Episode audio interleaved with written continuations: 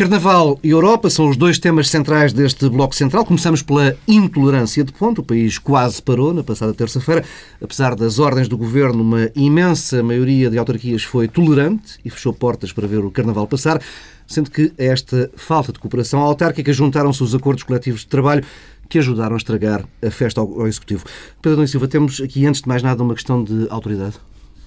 Temos uma questão de autoridade, mas não é a questão central, mas temos uma questão de autoridade. Um governo que toma uma decisão e que a decisão é, é olimpicamente ignorada é, pela larguíssima maioria do país, é, isso cria um problema é, ao governo. Mas eu confesso que parece que isso é absolutamente marginal.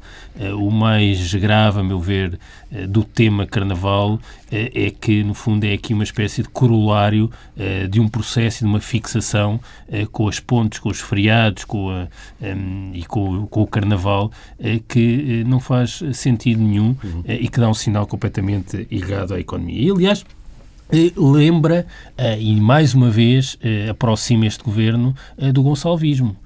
há aqui uma espécie de oh, voluntarismo. Não, é verdade, não é a primeira vez, não é a primeira vez, quer dizer, há aqui um voluntarismo uhum. um, ideológico sem aderência à realidade, um conjunto de obsessões um, e, neste caso, se recorda aquele dia do trabalho uh, de, dos governos de Vasco Gonçalves e, portanto, é o mesmo, o mesmo género de coisa. Agora, porquê é que isto é mau e o que é que é? É que um, Há aqui uma utilidade política no imediato destes temas da preguiça, da mandriagem, das pontes, dos férias. Eh, isto, no fundo, serve eh, para eh, reforçar alguns preconceitos que existem em relação a Portugal, mas preconceitos que, pior, que nós interiorizamos e reproduzimos é que, eh, e aliás isso faz parte da ideia de que eh, se nós reforçarmos preconceitos, temos este efeito tático de dividir, eh, há um conjunto de pessoas que acha que nós trabalhamos pouco, somos mandriões, e dividir é uma forma de reinar, como sabemos. O problema é que não assenta na realidade, no sentido em que não é verdade que nós trabalhemos pouco. há uma forma de medir esta, esta, esta, esta, esta percepção que é o número de horas que trabalham os portugueses em média. Ora, o que nós sabemos é que em 2010, eh, de acordo com a OCDE, os portugueses trabalhavam 1.714 horas por ano. Eh, os eh, alemães trabalhavam 1.419, os noruegueses 1.414, os holandeses, que são os menos trabalhadores da OCDE, 1.377. Ou seja, nós não precisamos trabalhar mais precisamos trabalhar melhor, melhor, que é uma coisa completamente distinta. Ora, acabar com os feriados, com as pontes, com uh, as tolerâncias de ponte no Carnaval, uh, não é trabalhar melhor, é trabalhar mais horas. O que uh, tem um, um, efeito muito negativo para além disso, é que revela incompreensão daquilo que se está a passar hoje em dia na economia e no mercado de trabalho. Nós temos uma crise que é de procura. Ainda esta semana soubemos que as encomendas na indústria portuguesa uhum caíram muito e teve a terceira maior queda eh, da União Europeia. Ora, o que temos é eh, as indústrias, a, eh, a, quer dizer, a capacidade utilizada da economia está em mínimos. E se está em mínimos, e se continuamos a insistir no aumento do número de horas de trabalho, vai só vai ter mais desemprego. A consequência é só essa. Não vamos ter ganhos de produtividade, que é aquilo que nós precisamos, que é trabalhar melhor, Vamos aumentar o desemprego. E os ganhos de produtividade conseguem-se com outras coisas que não são, aliás, eh, compagináveis com este tipo de obsessões, com a preguiça e a mandriagem, que é eh, administrar melhor, precisamos de gestores que, que, sejam capazes de gerir melhor os recursos humanos, eh, precisamos de alterar o padrão de especialização da nossa economia. Eh, e, aliás, esta estratégia de empobrecimento não produz nenhuma alteração. O que reforça é as principais debilidades da nossa economia. E nós vamos competir através do empobrecimento, isto nunca tem limites. Quer dizer, em última análise, vamos chinesizar completamente. e, claro, continuar a investir na qualificação. É isso que faz a diferença. O que também não é compaginável com, por exemplo, eh, por mais uma obsessão que não se percebe bem de onde é que vem, eh, acaba-se com as novas oportunidades. Ou seja, damos os sinais errados à economia, estamos a desvalorizar os fatores que nos podem ajudar a, tornar, a, tornar-nos mais produtivos e mais competitivos eh, e, e, gastamos energias, porque isto é um gasto de energias, com o tema dos feriados e das pontes. Que, desculpa lá sobre a eu não sei de onde é que isto vem. Eu, eu, eu recordo-me quando a Troika veio cá no princípio do processo de negociação do memorando, calhou ser nos feriados. E, portanto, houve umas pessoas que, sem se perceber bem porque, começaram foi, a falar foi isso. nasceu. Mas nasceu, mas nasceu mal e nasceu pessimamente e vai ter custos. Já vamos de regressar ao tema do desemprego, até para Não, mas, falarmos oh... sobre aquela Comissão Interministerial para combater o desemprego jovem. Antes, oh... Pedro Marcos Lopes, a questão da, da autoridade, isso fez aqui algum sinal de Gonçalves? Já vou, já vou, ainda bem que me perguntas isso, como, como se costuma dizer, mas deixa-me começar por onde o Pedro Adão e Silva uh, acabou. Há aqui um problema uh, que me parece evidente do desfazamento da realidade, ou pelo menos do conhecimento do tecido económico e da realidade portuguesa que está a ser demonstrada por este governo desde o princípio. Não é só neste caso dos feriados. Uh, os casos dos feriados não têm a ver com o desfazamento da realidade. O caso dos feriados tem a ver com uma uma espécie, e peço desculpa do termo, fobia, que existe de, de, castigar e de tentar provar uma coisa que é perfeitamente ridícula, que é que os portugueses trabalham pouco e que a culpa de a crise existir é dos portugueses terem trabalhado pouco. Ora bem, isso não é verdade. Mas, quando se chega ao desfazamento da realidade, eu, eu tenho que me lembrar de duas ou três coisas que são, eh, que eram, até há pouco tempo, património do PSD. E porquê é que eu chamo isto? Chamo isto porque o Partido Social Democrata foi um partido que, na sua origem, tinha uma, uma forte presença de, da classe pequena e média, dos pequenos empresários, de gente que se fez muito depois do 25 de Abril, de, de gente de vão de escada, que construiu as suas pequenas empresas. E o PSD formou-se, fundou-se também com este tipo de raízes dentro da sociedade portuguesa, porque percebia bastante bem o que é que se passava de facto no país. E a ideia que eu tenho é que, subitamente, uh, o Partido Social Democrata, que é quem está no poder, e, os, e, e as suas pessoas, as suas, as suas figuras de referências, perderam completamente essa noção à realidade. O Pedro falava, e isso é preocupante porque uh, é, é, é, preocupante, as pessoas percebem que é preocupante. É preocupante porque ter quem governa um país e não conhece bem o país é como diria o Pinheiro de Azevedo, é chato. Quer dizer, não. Eh, é uma coisa que pode chatear as pessoas. E isto é muito, muito, muito perturbante. O Pedro estava a dizer que havia, enfim, vários fenómenos em Portugal que, que, que, eram responsáveis pela falta de produtividade e eu concordo com ele. É evidente que não é o facto das pessoas trabalharem pouco ou terem feriados ou deixarem de ter o carnaval. Obviamente que as razões não são essas. Uhum. Qualquer trabalhador sabe isso, qualquer empresário sabe isso. Todos os empresários têm alguns problemas pessoal, mas isso é absolutamente normal. Tem aqui, tem em todo lado.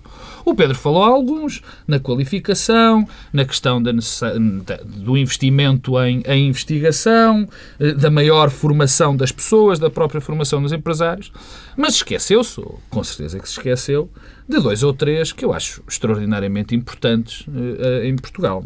Primeiro, a questão do Estado e da imposição das burocracias e das autorizações uhum. e das posturas e tudo mais que o Estado obriga às empresas, que é um profundo é, só quem nunca trabalhou numa empresa mas é, é que não sabe qual é um problema. Eu estava a falar da produtividade só. Não, mas isso é, de acordo, tem toda a razão, mas é esse o problema também das empresas. Depois, há duas outras coisas mais.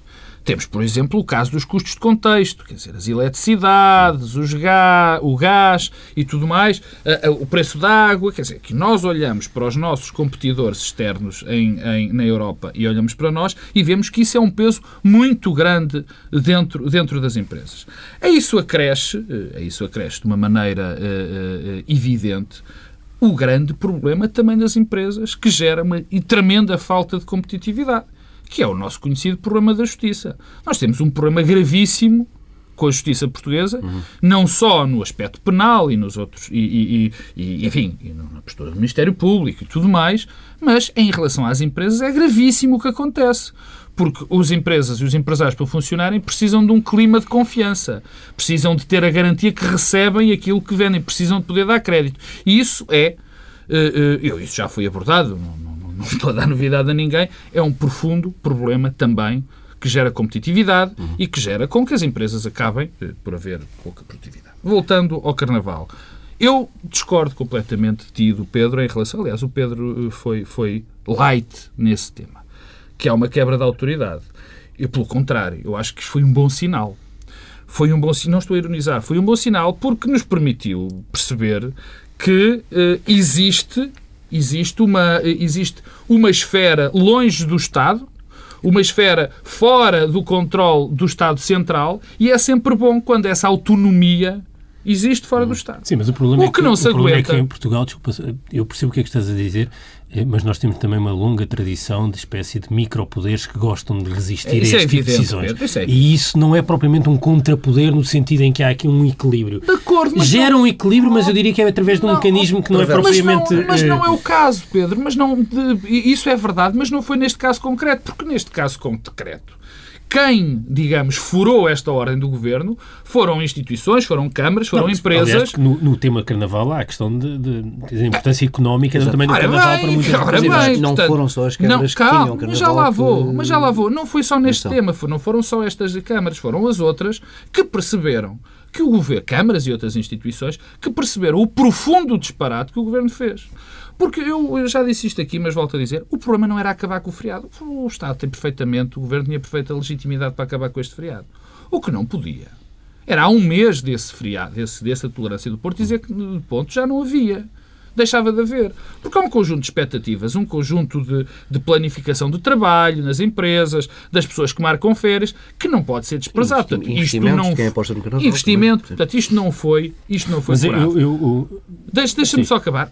O, quando o Pedro fala em micropoderes e da falta de autoridade, eu fico preocupado é quando vejo ministros dizerem, em tom ameaçador, que as câmaras que não fizeram ponte, que, não, que, que deram tolerância de ponte e que devem milhões de euros, deviam deviam ter vergonha. Isso é que me preocupa, hum. porque isso demonstra uma vontade de poder que, que, não, é, que não é compaginável com, com, com o Estado Democrático.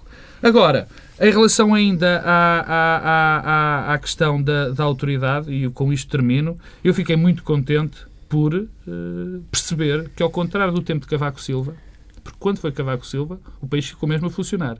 Era porque o Estado tinha muito mais influência uhum. na sociedade civil do que tem agora. Vamos. Deixa-me só dizer o que é que me preocupa mesmo.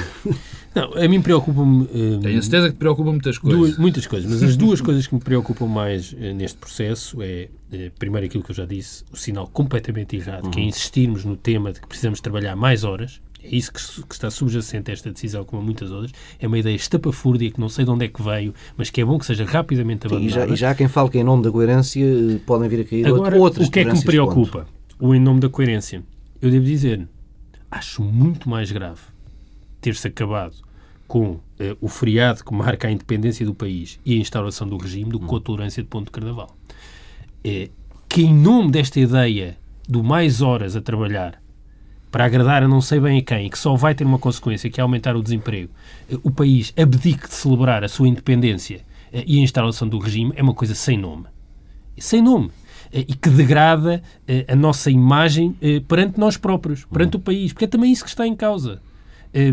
O mais perverso eh, não são as ideias que as pessoas fazem sobre nós, isto é verdade também para os países. É o modo como interiorizamos as ideias erradas que fazem sobre nós. Isso é muito mais perverso e muito mais negativo. E nós estamos a gastar energias sistematicamente nestes temas. Eh, eu falei de alguns que têm a ver com a produtividade, o Pedro Marcos Lopes, uns que têm a ver com a competitividade.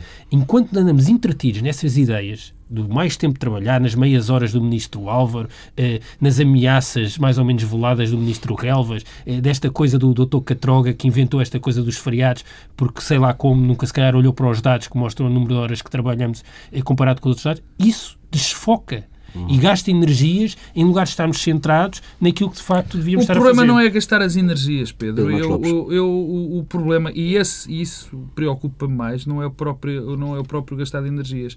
É a percepção que vai crescendo eh, da falta da consciência da realidade do país e da maneira como o país funciona. Uhum. Isso é que é mais grave. O mais grave é ter a percepção que vai crescendo de que há um conjunto de pessoas que estão, por exemplo, na Rua da Horta Seca, eh, no Ministério da Economia, que não percebem rigorosamente como o país funciona.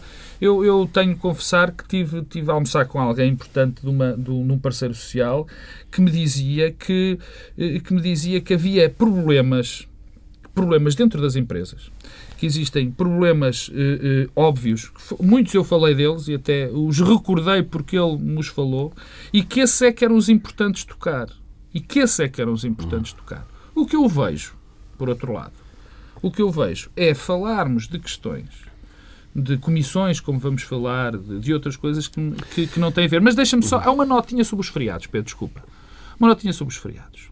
É evidente que um país, uma comunidade, de, de tempos a tempos, tem que avaliar se as suas datas festivas já correspondem a algum sentir comunitário se já representam alguma, que se ainda representam alguma coisa para a comunidade.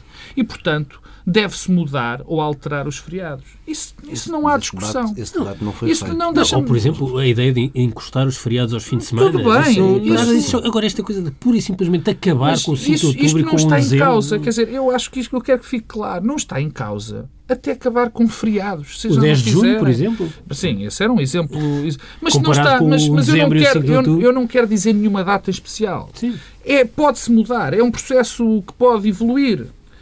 O que nós não podemos deixar é de ter as referências. É que os feriados, mesmo os feriados que agora se chamam católicos, coisa que não existe, existem feriados. Existem feriados. Mesmo os, os feriados católicos são fenómenos, são feriados, são datas festivas que representam alguma coisa para a comunidade.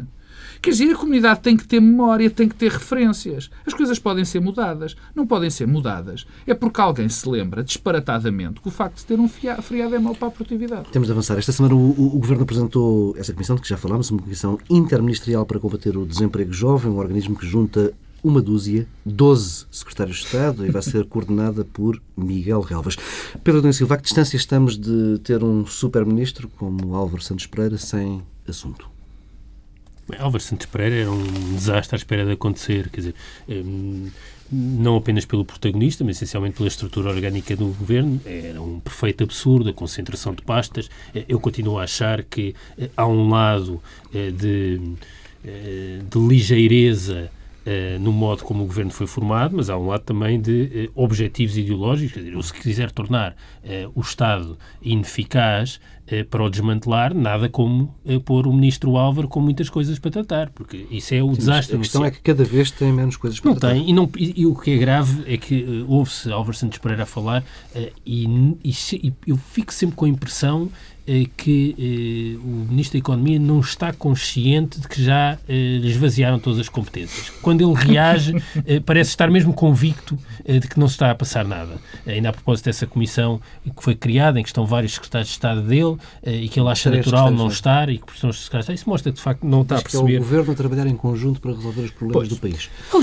Aliás, nesta criação sistemática de comissões ou de figuras que não estão na estrutura do governo, mas que têm muitas responsabilidades, estou a pensar em António Borges, por exemplo, hum, isso tem também um lado hum, com consequências do ponto de vista da sindicância democrática. Hum, é evidente que António Borges tem imensas qualidades políticas, pessoais eh, e técnicas e daria certamente um excelente ministro, eh, muito melhor do que muitos dos que estão no governo. Também não é muito difícil.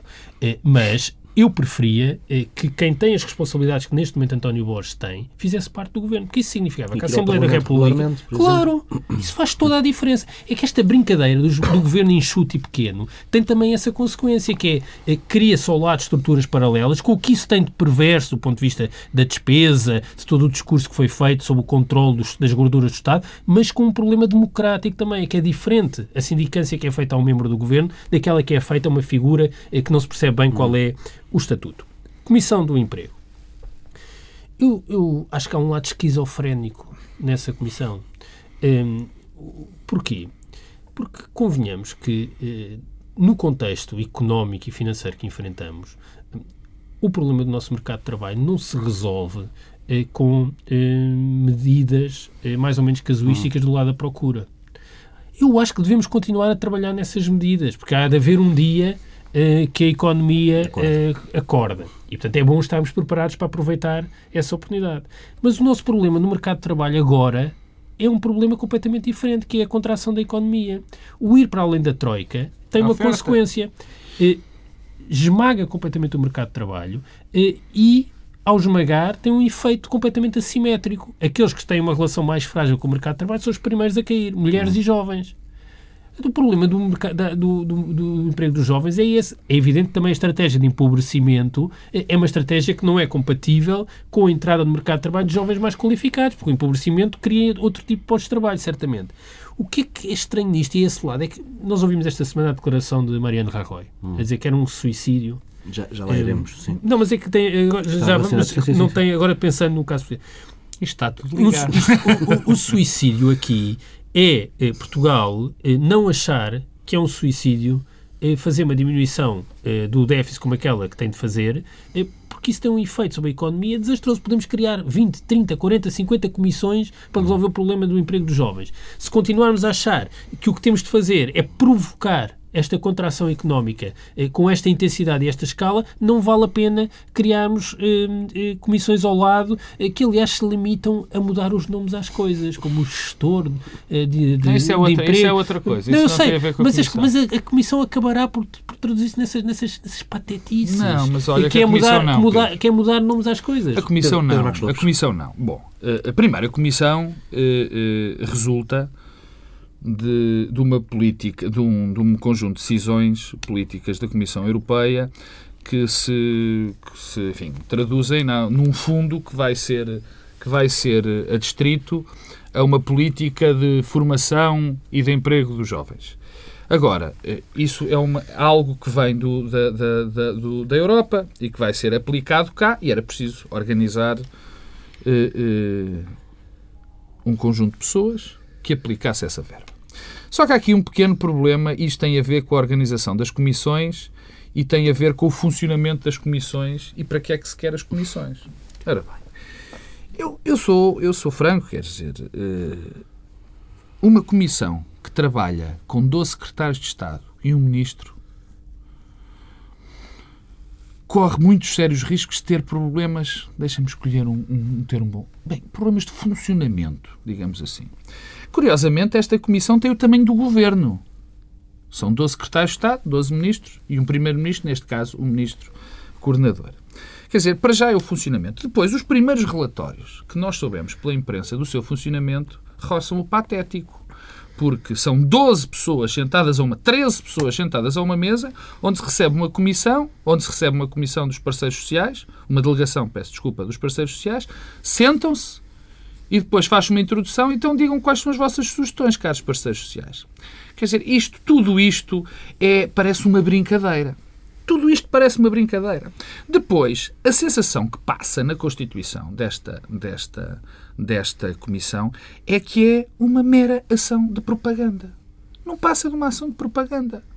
Quer dizer, porque vem um fundo para, para, para, haver mais dinheiro para a formação e o emprego jovem. Obviamente que isto tinha ir para o Ministério da Economia e o Secretário de Estado do, do, do Emprego, do, do Trabalho, resolveria esta situação. Quer dizer, organizar uma comissão daquelas é uma coisa quase ridícula. Portanto, criou-se um facto político, daqueles factos políticos que o Pedro Adão e Silva há bocado dizia que eram para, para perder tempo, para tirar areia para as pessoas, criou-se um facto político sem qualquer tipo de significado. E, onde, e em que dia é que aparece esta comissão? Também é bom que isso se diga. Foi numa segunda-feira, quando sexta-feira tínhamos visto que 33% ou 34% dos jovens estavam desempregados. 35,4. Portanto, quer dizer, é, é, mais uma vez, é gerir eh, em termos de propaganda que faz muito lembrar certas ações do governo de José Sócrates, que também fazia assim uns, uns, uns fenómenos mediáticos que era para apagar Mas eu- aquilo que se eu- passava. Deixa-me só, deixa-me só, oh Pedro, deixa-me só do- uma frase do do, ministro quase sem pasta. o- quer dizer, o, o, o ministro Álvaro Santos Pereira, eu, eu já não, quer dizer, eu custa-me falar, porque é o seguinte, o ministro Santos Pereira, privatizações, não tem. Eram dele, mas não. Relações com os outros países para desenvolvimento económico, também lhe foi retirado. Depois foi-lhe posto uma pessoa para o ajudar a fazer a concertação social. Agora dão-lhe apenas o emprego dos não jovens. Os fundos Porque passaram para, os fundos parcialmente para as finanças. Passaram para as finanças. E agora, quinta-feira, mais um ato daquela gestão política eh, armada e mediática de criar um fenómeno. No fim do Conselho de Ministros, quinta-feira, apa- quem é que aparece? Álvaro Santos Pereira. Porque alguém no governo ficou com a percepção, percebeu muito bem, que tinha sido absolutamente ridículo pôr Miguel Relvas a coordenar a ação do, do emprego em vez de Santos Pereira. Então o que é que se fez? Pôs o Álvaro Santos Pereira a apresentar uma ação eh, com os gestores de carreira. Os gestores de carreira, por acaso, até compreendo o conceito e concordo com o conceito. Mas foi criado um facto político para que Álvaro Santos Pereira aparecesse. Ah, Bem, afinal já tem os mais empregados. O problema de Santos Pereira é que Santos Pereira, qualquer dia, vai à Horta Seca, mudaram o Ministério e ninguém o informou. Quer dizer, eu, eu custa-me perceber como é que o ministro, como é que um homem, enfim, uma pessoa importante, que foi toda a vida professor na faculdade e tudo mais, se dá a este a este desplante, quer dizer, de lhe retirarem tudo e mais alguma coisa e ele fica com ar como se não fosse nada com ele. Querias acrescentar alguma coisa? Não, queria acrescentar que, quer dizer, o problema do desemprego dos jovens é seríssimo, mas não tem solução fácil. Hum. Uh, e é, aliás, dos problemas mais dramáticos, de, nomeadamente das economias da periferia da zona euro, onde tem disparado o desemprego dos jovens. E se nós achamos que é, é, com paliativos, com algumas medidas que facilitam a transição, estágios, mais um programa comunitário, menos um programa comunitário, que vamos resolver este problema, não vamos. Portanto, eh, o essencial é, é não nos deixarmos cair nessa uhum. ilusão. E eu pensei que este governo, aliás, porque disse-o sempre, estava consciente da realidade e que não eh, mistificaria a realidade. Ora, um exercício deste tipo é uma mistificação. ou se resolve do, do, do lado do comportamento do produto e da economia, não se resolve.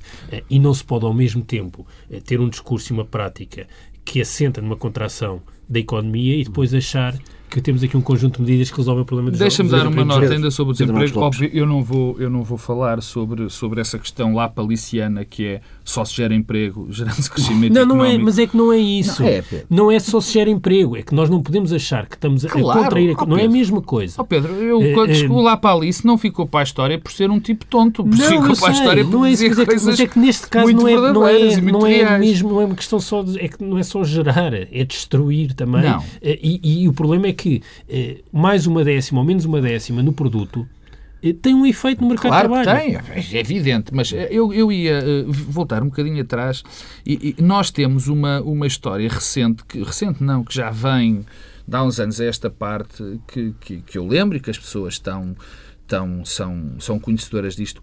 Houve muito trabalho fictício criado ao, ao, ao longo dos tempos, particularmente para os jovens. Eu não me esqueço dos planos de formação. Havia profissionais da formação profissional. Todos nós nos lembramos disso. Havia gente que até aos 30 e tal anos só fazia cursos de formação profissional. E o que é que acontecia? Acontecia que depois não tinha emprego para as suas formações. Aliás, era impossível ter emprego para todas as formações. Era de, de padeiro a serralheiro que se faziam as formações. E isto remete-nos para algo que nós também andamos esquecidos e convém lembrar. Uh, a nossa a nossa economia dá muitos anos esta parte que não tem crescimento económico, que não temos desenvolvimento económico.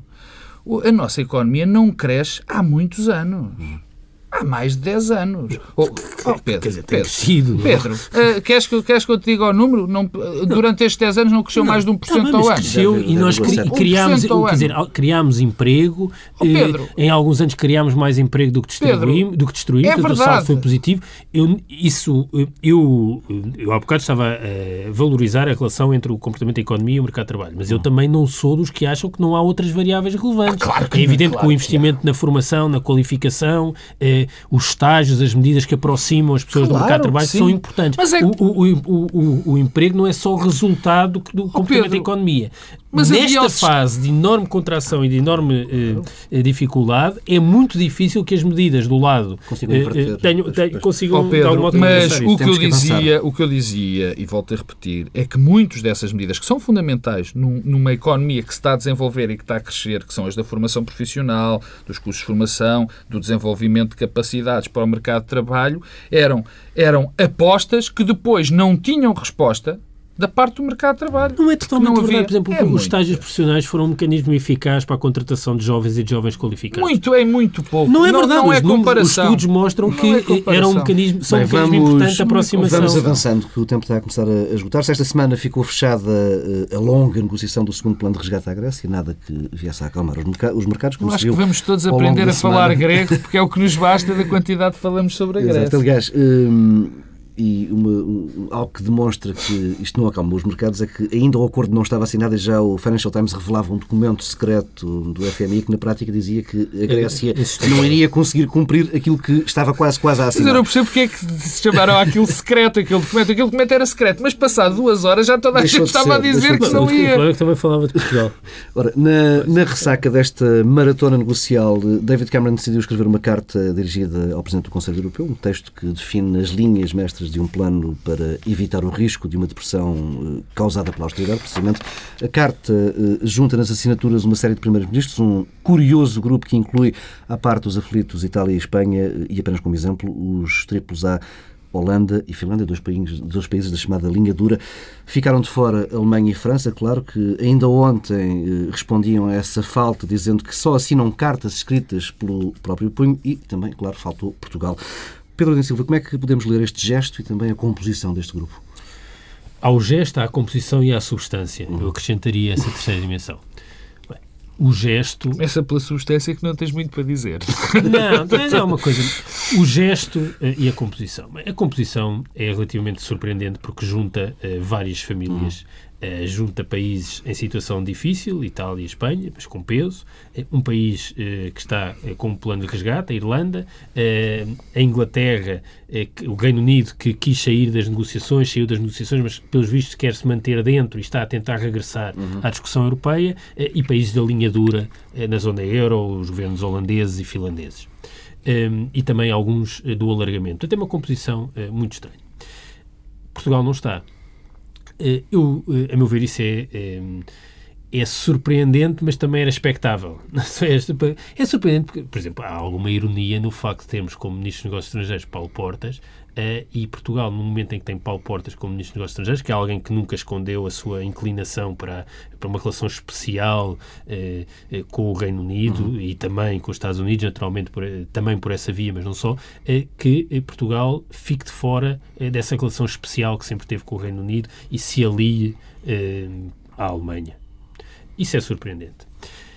O mais estranho de tudo é que nós já sabíamos que o governo português era um governo totalmente alinhado, e aqui o alinhado tem pouco de proativo, era um, um governo de algum modo subjugado à linha política eh, da Alemanha. Uhum. Eh, nós já sabíamos isso. O que ainda não tínhamos percebido é que os outros governos europeus tinham interiorizado essa percepção. Eh, a reação eh, de Downing Street, quando confrontado com a questão porque é que Portugal não fazia parte, é porque eh, Portugal não está alinhado com aquelas posições. E o alinhado aqui é puramente eh, tático. Eh, porque, eh, do ponto de vista estratégico, eh, e isso leva-me à substância da carta, do ponto de vista estratégico, aquela carta não tem nada de especial. É um reafirmar de uma posição liberalizadora de todos os mecanismos de regulação, nas energias, no, no mercado de trabalho, no setor financeiro, uma estratégia desregulamentadora para a União Europeia. Eu houve quem estranhasse ver António José Seguro, por exemplo, a defender que Portugal devia ter assinado aquilo. Pois, eu, não, eu, eu, eu, acho que Portugal não devia ter assinado aquilo, porque não concordo com aquilo. Eu não percebo porque é que o governo português não assina, porque aquilo é coerente com a posição do governo português. Só não é coerente porque o governo português optou por esta estranha aliança tática com a Alemanha, que, a meu ver, trará problemas. Não faz sentido nós não estarmos junto daqueles que estão numa situação semelhante connosco e que podem liderar um, um processo de contrapoder eh, à posição alemã e francesa. Hum. Eh, não faz sentido que nós não estejamos com a Itália e com a Espanha não faz sentido que a partir do momento que Mário Monti claramente está aqui a tentar liderar uma, uma contraforça eh, à linha da senhora Merkel e do senhor Sarkozy, que Portugal eh, não acompanhe. É do interesse nacional eh, acompanhar essa posição. Bom, Pedro Marcos Lopes. Eu primeiro vou falar da substância. Eu, quando vi, ou quando ouvi mais precisamente, que havia uma carta assinada por 12 países, enfim, com esta disparidade de interesses que esses 12 países representam, eh, eh, fiquei entusiasmado porque pensei, eh, olha, lá vem uma coisa que importante, interessante. E fui ler a carta. E a carta, de facto, é uma mão cheia de nada. Quer dizer, aquilo não tem realidade. Há umas ideias sobre a liberalização dos mercados, sobre a componente energética. Há também uma. O Pedro já aqui notou um. Eu não vi tão, de uma maneira tão marcada esse aspecto de, de, de, de algum fim de, de, regulação. Mas sim, tem, um, tem uma, uma, uma ideia liberal por trás, mas enfim, os grandes temas que eu queria ver tratados numa carta daquele género, como a questão do Banco Central Europeu, como a necessidade de um plano de desenvolvimento para a Europa, nada lá está. Portanto, fiquei desiludido com a carta. Em termos de substância, nada. Agora, há uma coisa que me deixou muito contente uh, pelo facto de existir a carta, que é o fim, pelo menos desta uh, uh, é o primeiro passo, para uma, uma alternativa, uma nova ideia para a Europa. Eh, e as novas ideias têm essa vantagem, geram outras ideias. E o que, não, o que se tem passado na Europa até agora é uma espécie de ditadura de um pensamento único eh, que se tem que, que, que, que, se tem mostrado até o que foi na, na assinatura na assinatura daquele pacto eh, fantástico que nos vai obrigar a não ter déficits e essa coisa toda. Portanto, onde, onde só David Cameron não assinou, atenção, esse, esse extraordinário pacto. Mas o, o que a mim me, me, me, entusiasmou e fiquei contente que existisse é que, pelo menos, parece que está a haver uma nova ideia para a Europa. Isto em relação ao documento. A parte boa, a má, que o documento não diz nada. A segunda, que é haver uma ideia. E a terceira, qual é o papel de Portugal nisto. Eu, as, informações, eu, eu, as informações sobre a razão ou não razão de, de, do governo ter assinado isto, eh, eh, há informações dispares, porque eu também li ontem, eh, sexta-feira, que que não foi propriamente porque uh, foi ali um problema qualquer, porque até iam pedir para o governo português uh, assinar. Portanto, não, não dou muita relevância a isso. Agora, eu julgo saber que o, que o governo não iria assinar aquilo. Claro que não ia assinar. Não porque não concordasse com coisas que lá estão, mas por um motivo muito simples. Se a senhora Merkel e o Sr. Sarkozy não assinaram, o nosso governo não assinava. Quer dizer, isto tem sido, isto é a postura do governo. Isto é a postura do governo português, que tem perfeita legitimidade para o fazer. O meu problema em relação a essa postura do governo português é que eu acredito, eu acredito fortemente que esse tipo de postura vai a conduzir ao fim da Europa e vai conduzir a uma catástrofe para Portugal e para os outros países. Uhum. Isso é o que me preocupa. Agora, e com isto termino, fiquei muito contente de pelo menos haver já gente a pensar outras coisas na Europa. E espero que isto seja um movimento que leva a que apareçam realmente eh, boas ideias, longe daquelas que nos têm gerido. Pedro Dom Silva, querias falar sobre o suicídio assistido. Não, o suicídio assistido, não, o suicídio assistido não tem apenas, tem várias componentes, tem aquela que falávamos há pouco, da, do, do, tempo de trabalho, da opção com o tempo de trabalho, tem essa evidência que é uh, nós uh, estamos a cometer um suicídio que é uh, apertarmos excessivamente a nossa economia em 2012 num contexto em que as outras economias estão a fazer o mesmo. Uh, e, portanto, uh, o mais razoável, os mínimos que se pode pedir é que se, sejam revistas as metas para o foi déficit. Isso foi isso que Rajoy pediu. É o razoável. Bem sei que a Espanha está numa situação diferente, não está obrigada a um pacote de resgate, mas, quer dizer, as pessoas são também atores racionais. e o nós não podemos, é ao contrário. E nós não podemos, não podemos aceitar, nós não podemos aceitar eh, que, eh, em nome de um acordo que foi celebrado eh, em abril, mudaram e transformaram-se muitas variáveis e nós ficamos presos àquele acordo.